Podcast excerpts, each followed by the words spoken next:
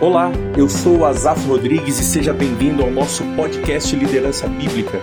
Neste podcast número 6, vamos continuar a pensar sobre o resgate do líder, do homem bíblico, considerando então as suas qualificações. Bora lá? Yes! Filóxenos. Essa é a expressão grega aqui em 1 Timóteo 3:2 da outra qualificação na qual nós vamos ver hoje, que é a qualificação hospitaleiro. É necessário, pois, que o bispo seja hospitaleiro. Essa palavra grega ela é a junção de duas expressões, o estrangeiro barra aí talvez o estranho, mais a famosa expressão filos, que significa amigo, né? Ah, essa junção aí desses dois adjetivos, então, dão o significado de hospitaleiro, daquele que é generoso para visitas. É interessante que essa qualificação é pouco comentada, pouco averiguada na vida de líderes bíblicos, de presbíteros, de pastores, daqueles homens de Deus que conduzem aí a sua igreja ou talvez o vínculo ali do seu lar.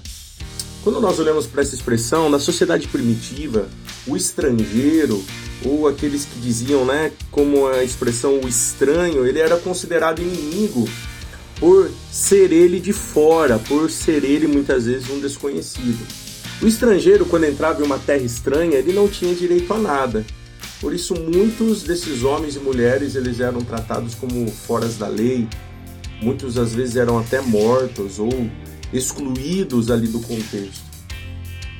No entanto, em uma época depois posterior, o estranho começou a ser visto como aquele que era enviado pelos deuses. E por medo que os deuses aí os castigassem por conta de não receberem essas pessoas, alguns cidadãos começaram a prestar socorro e hospitalidade ao estranho, ao estrangeiro. Quando a gente chega aí no século 9 aproximadamente antes de Cristo, é ali que vai surgir também os primeiros albergues, então, para os estrangeiros, né? aquele asilo para o estrangeiro, para aquela pessoa estranha que vinha então ah, de fora. E até mesmo nesse período, muitas pessoas diziam até que os deuses estavam furiosos quando não recebiam, quando não recebessem aí o estranho que vinha de fora.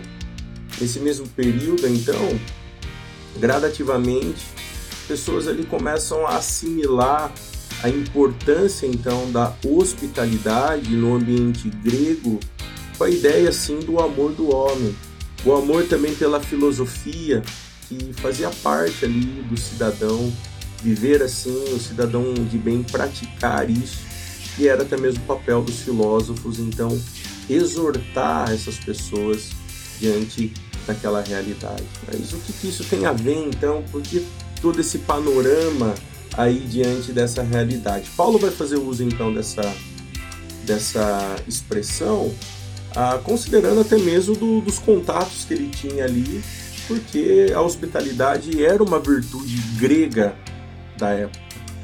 E Paulo ele quer demonstrar que essa atitude também era desejada ou deveria ser ali vivida e praticada pela igreja de Cristo. E como exemplo ali primordial viria a ser exemplificada pelo bispo, pelo líder da igreja. Então isso era de extrema necessidade, porque naqueles dias não havia pousadas, hotéis, como hoje a gente tem aí acesso, né? Naquele dia existiam as famosas hospedarias, elas eram precárias, sujas, sem segurança. Então, dessa maneira, os viajantes, os cristãos, os pregadores ali itinerantes, como até mesmo o próprio Paulo, necessitavam de hospedagem de outros irmãos. Até mesmo um outro teólogo, Kelly, ele, ele diz que o bispo, na sua capacidade oficial, ele tinha então o dever de ter ali a sua casa franqueada, né, a sua casa aberta para aqueles que viajavam de outras igrejas para outros locais podiam encontrar uma outra igreja, outros irmãos, para serem ali um suporte a esses membros dessas congregações que em si estavam necessitados de uma acolhida. O Tabit, ah, no seu livro, ele nos aponta a relevância disso também. E eu acho muito legal a abordagem dele porque faz a gente pensar um pouquinho na realidade nossa. Nós, como líderes, nós, como homens de Deus, nós, como homens bíblicos, porque nós precisamos pensar na hospitalidade. Ele diz que a hospitalidade ela expressa o amor de Deus e ela nos chama a amar uns aos outros. Segundo, a hospitalidade ela expressa de forma tangível o cuidado também com pessoas estranhas. Terceiro, a hospitalidade ela favorece o evangelismo, uma outra característica que a, a, a reflexo então a, dessa qualificação, a extensão disso. E por último, é no ambiente ali da hospitalidade, da sua prática, onde as pessoas podem ser discipuladas. A hospitalidade, então, ela propicia o discipulado. Pensando nisso, então, diante de todo esse cenário, de todo esse prisma, nós, homens bíblicos, nós, homens que desejamos viver as qualificações do Senhor, precisamos entender que a hospitalidade ela precisa ser compartilhada e ela é de suma importância para nossas vidas, para nossa família, para o nosso lar, para extensão ah, e aplicabilidade dos nossos recursos financeiros, para a expressão e a demonstração do bom uso do tempo e também até mesmo da privacidade. Sempre líderes têm muitas histórias para contar de como foram hospedados. Às vezes algumas histórias ah, estranhas, às vezes até mesmo histórias aí tristes, mas existem também histórias onde líderes foram muito bem hospedados, bem recebidos, cuidados, tratados e por que não dizer até mesmo renovados por uma boa hospitalidade aí de homens e mulheres usados pelo Senhor. No entanto, precisamos fazer uma pergunta. Quais são as histórias que estão compartilhando sobre a sua hospitalidade? Quais são as histórias e o contato que você tem tido com outras pessoas dentro do seu lar, chamando para participarem de atividades, de encontros dentro do seu lar? Como você tem usado do seu lar para promover o Evangelho e o discipulado? Portanto, contamos sobre como as pessoas foram hospitaleiras a nós.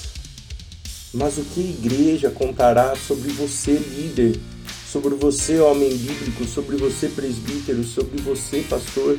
O que dirão sobre a sua hospitalidade? Dirão que o seu lar foi usado para promover o evangelho? Dirão que o seu lar, que o ambiente ali da sua hospitalidade foi primordial para o discipulado que ocorreu na sua vida? Eu termino aqui considerando Baxter quando ele afirmou que toda causa do nosso ministério deve ser conduzida com terno amor pelas pessoas do nosso rebanho. Precisamos fazer com que vejam que nada nos agrada mais do que aquilo que é proveitoso. Devemos mostrar-lhes que aquilo que lhes faz bem igualmente nos faz bem. Devemos sentir que nada nos preocupa mais do que aquilo que as fere. Esse foi o nosso episódio de hoje. Compartilhe com outros amigos e líderes. Siga e compartilhe também a nossa página lá no Instagram, Liderança Bíblica. Qualquer dúvida, me chame no inbox. Até a próxima!